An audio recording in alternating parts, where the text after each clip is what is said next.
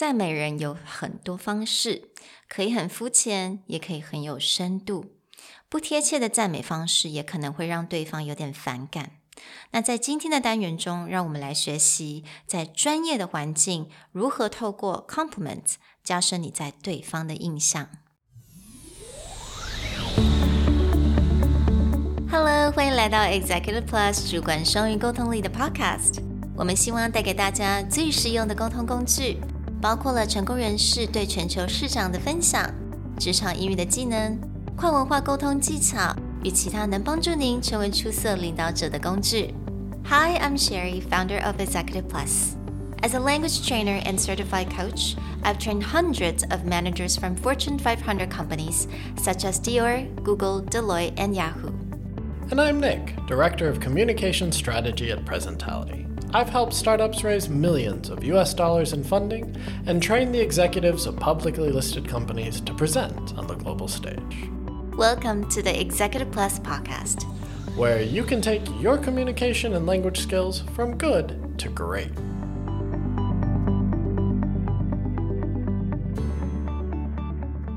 Hey, all our beautiful listeners.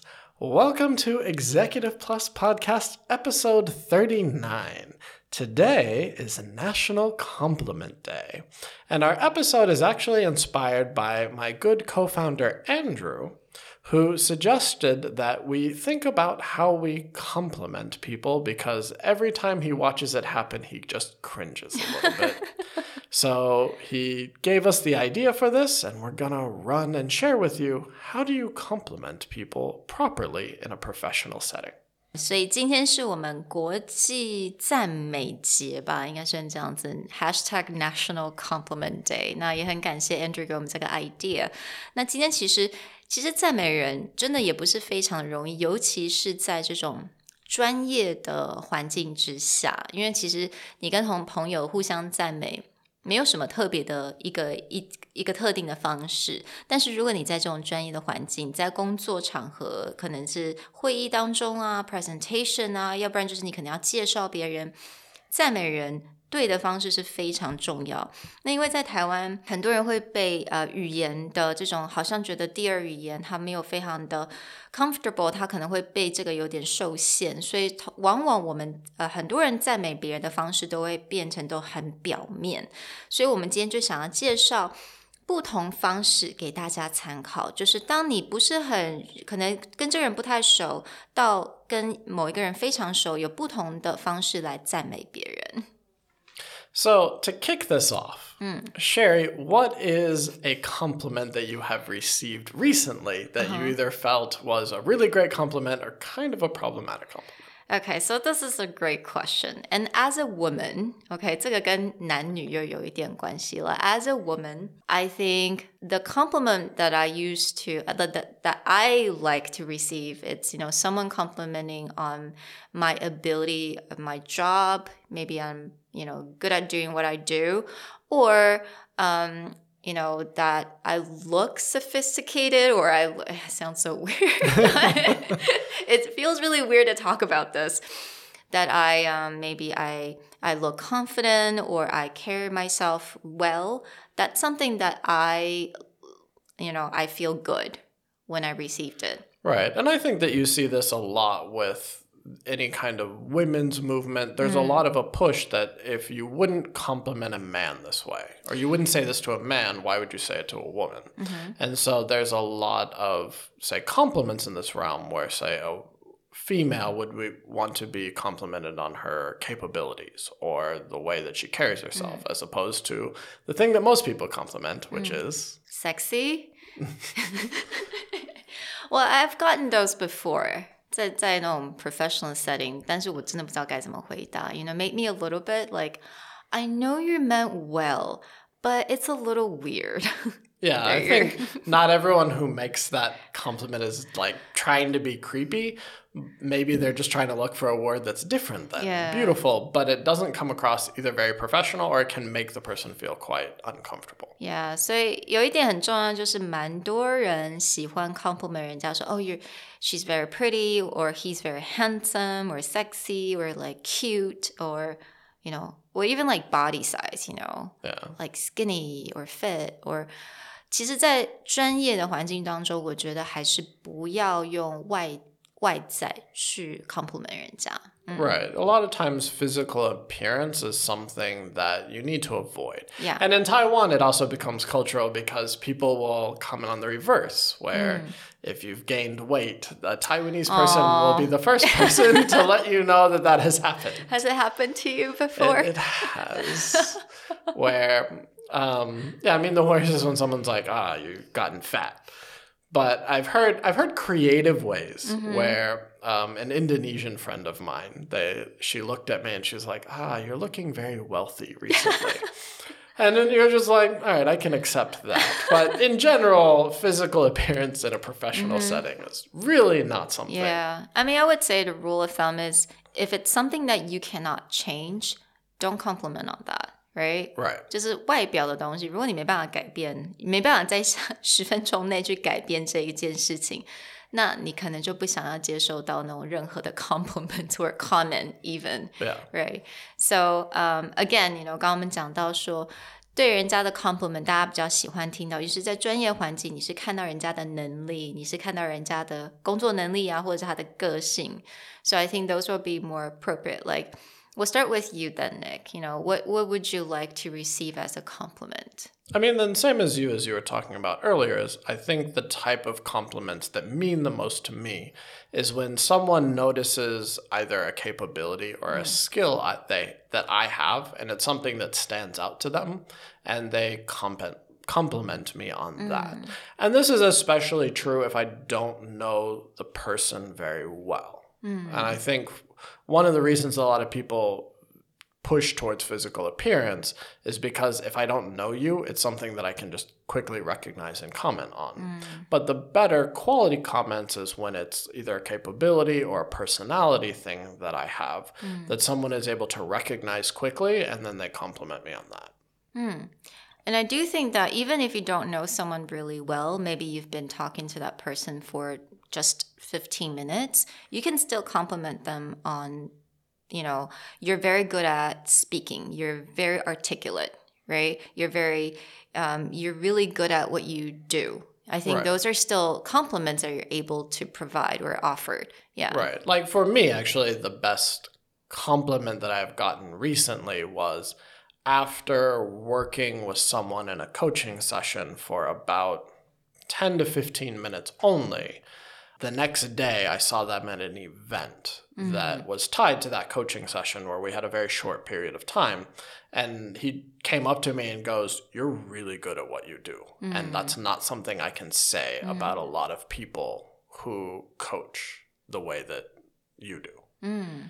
And for me, that was like, oh, wow.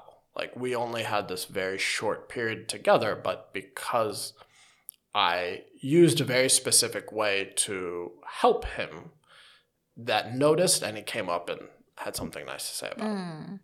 So again, you know, 呃，我们大概做做一点小总结，就是当你不是跟这个人非常的熟，但是你已经有一点少许的一些 interaction 了，你可以讲说，Oh, I like your, you can say I like your passion, I like your drive, or I like your ambition. Right? That's I think those are really positive things about someone's job and their uh, ability to do their job. Or just like what Nick said, you know, you're really good at what you do, or you're really good at good at speaking or leading or you know articulating. Yeah, Yeah. like anytime that you've had a short period to observe someone, maybe you can pull out something in their personality or something that they're very capable of and just comment on that. And that usually feels good. Obviously, if someone's like, hey, Sherry, this is Nick, Nick Sherry, and you're like, oh, I love your passion, that might feel a little weird. Uh. But if you, you know, you saw someone on stage speak or mm. again, you've had a short conversation, then that's a really good time to go like, mm. wow, I really mm. admire this thing. Another thing that you can also say is that, oh, I I know I like how you carried yourself, you know. Like I would say carried yourself, it's more like I I think you look very confident. You know, 你走路啊，或者你讲话非常有自信. I like how you carry yourself, or I like how you present yourself, or how you hold a room. Right. Right, And these are all about these tend to be more like leadership qualities mm. where someone's like, man, when you're giving a talk or when mm. you were presenting your idea, you were very confident about it. You really felt the room come together and be engaged around your idea. Then these become really good things. Like, oh, you really know how to hold a room. Like, you know how to mm. keep our attention. Right. Um, so, and I think last thing, honestly, 有的时候我们就是突然间想不到要讲什么。那我们刚刚有讲到，就是外在的部分嘛，你没有办法马上改变的。We try to stay away from that. But if you absolutely cannot think of anything, you just have some kind of like, you know, a brain fart that you just really cannot think of anything. 有一个 小小的技巧，但是不要常常用了。小小技巧是你可以 compliment on their clothes. You know, just simply say, "I really like your jacket. It looks so nice on you." Yeah. I think that's still a really good Again, not compliment. sexy, Yeah. but it's like that's a really professional looking suit Yeah. or that's a nice power suit. And again, you're tying that confidence to them. Or it's like, Exactly. wow, your socks are really kind of quirky. It's got some great personality. Yeah, exactly. All right, so let's move into uh, move on to something that I think a lot of managers tend to have to face, you know, now and again. 如果你必须要主持一个会议啊，或者是一个很一个小小的 seminar 好了，你通常这个时候你要介绍你的 guests or like you know other speakers in the events, and when you're introducing them, it's a perfect time to compliment them. But how do you do it? In a really having that balance. I think it's really difficult. So, some of the details of how to introduce someone we go over in a previous podcast called How to Introduce Someone Properly. But let's just take a note from great interviewer Tim Ferriss, who has a huge podcast who he interviews top performers. But this is someone who, again, is consistently interviewing very high level people who are very good at what they do. So he has a few tricks that he uses to give high praise, but not to lower other people. Mm-hmm. And this happens when you've got, you know, you want to give high praise to your team, but you don't want to be like, this is the best hmm. marketer our company has ever had. Well, everyone else in your marketing department is going to be like, what the hell? exactly. Yeah, absolutely. So he has a good way of giving high praise where he'll comment on something like, I've always wanted to interview today's guest, mm-hmm. or I could not be more excited about our guest today. Mm-hmm. So, this is again showing his enthusiasm, his appreciation for the person coming, but it's not lowering other people. It's going like, this person's really amazing. I've always wanted to have a conversation with them. Right. And if you really have to use the word the most, 如果你真的要用那个 the most, 那你记得在前面要加一个 one of, so it becomes one of the most. For example, I might say something like, My partner Andrew is one of the most articulate people I've ever met. Mm-hmm. And this puts him uh, among a high praise. Right. He's mm-hmm. very articulate, he speaks his mind really well. But if I was like, Andrew is the most mm. articulate person I've ever met, Right. then Sherry across from me might be be like, I talk to you every week. What are you talking about? Exactly. Yeah. So I mean like it doesn't have to be one of the most, just one of the the greatest, one of the greatest boss or one of the greatest leader Again, you know, whenever you introduce someone, it's just something that you just kind of just remember, just 记得一下，就加一个 one of the，因为在这样子的话，你也不会去得罪任何的人，right? right. So it's like, it's one of the best mentors I've ever had. So let's move on to let's say if you know someone really well. You already know a lot about this person, you've worked with him or her quite a lot. How would you pro- give a compliment so that it means a lot more than just say, oh, she's very ambitious or she's really good at what she does? When you know someone better is when you can start to get into the specifics or the details. Again, if I've known someone for years and I'm just like, oh, this person is really good at mm. blah, blah, blah, blah. Mm. It, it does seem a bit surface because they'd be like, well, you guys have been friends forever. And all you can say is like, oh, he's just really smart.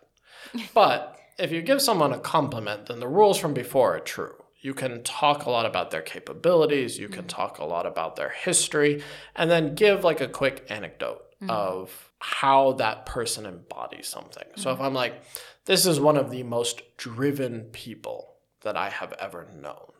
When she was starting her business, she would work like 12 hours a day, nonstop, head down, get it done. That kind of thing, where it's like starting into more detail. When I say mm. driven, what do I mm. mean? Right. Or again, a different person be like, this is one of the most driven people I've ever known. Mm. He constantly shows up to every networking event and will at least leave with 50 different name cards of people that he's had a real conversation with hmm. right. being more specific about when I say driven, what's the context or what's a specific example of them being driven. 所以为了要给大家更好的 example，那我现在要来 compliment Nick。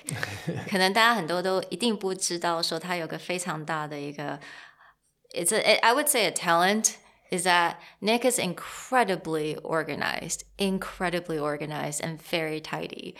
He's I would say the most organized person. I don't I wouldn't even say one of the. I would say the most organized person because you know when we go to restaurants he would actually look at the menus and rearranged the menus in the restaurant for them. Or if they see the shelf, you know, the display shelf, it's a little messy, he would rearrange them according to the height of the product. So that's how organized he is. Thank you. Do you feel Um, flattered? I, I don't, yeah, maybe I'm the most organized person, but for me, this all comes from my mother. Like, my mother puts me to shame. That woman has binders and tabs and, like, takes that to a whole. Her favorite place is the container store, which in Taiwan we don't have, but Yeah, like in yeah. the US, there's literally stores. Yes For organizers, and that's where my mother goes It's our to candy land. shop. Yeah, exactly. so it's you know, learn from the best. Alright，所以今天也介绍了，分享给大家。如果当你不是可能跟某些人不熟，或者是就算很熟了，你该怎么样去赞美别人？那这个赞美也会让人家感到很开心，然后也会建立你们、加深你们之间的感情。 So I really hope you guys enjoyed our ep- episode today, and talk to you guys later. Bye. Bye. 如果你喜欢我们的 Podcast，欢迎来追踪我们的主管英文 Executive Plus 的 Facebook。那也可以写信到我们的信箱 yourcareerplus at gmail.com。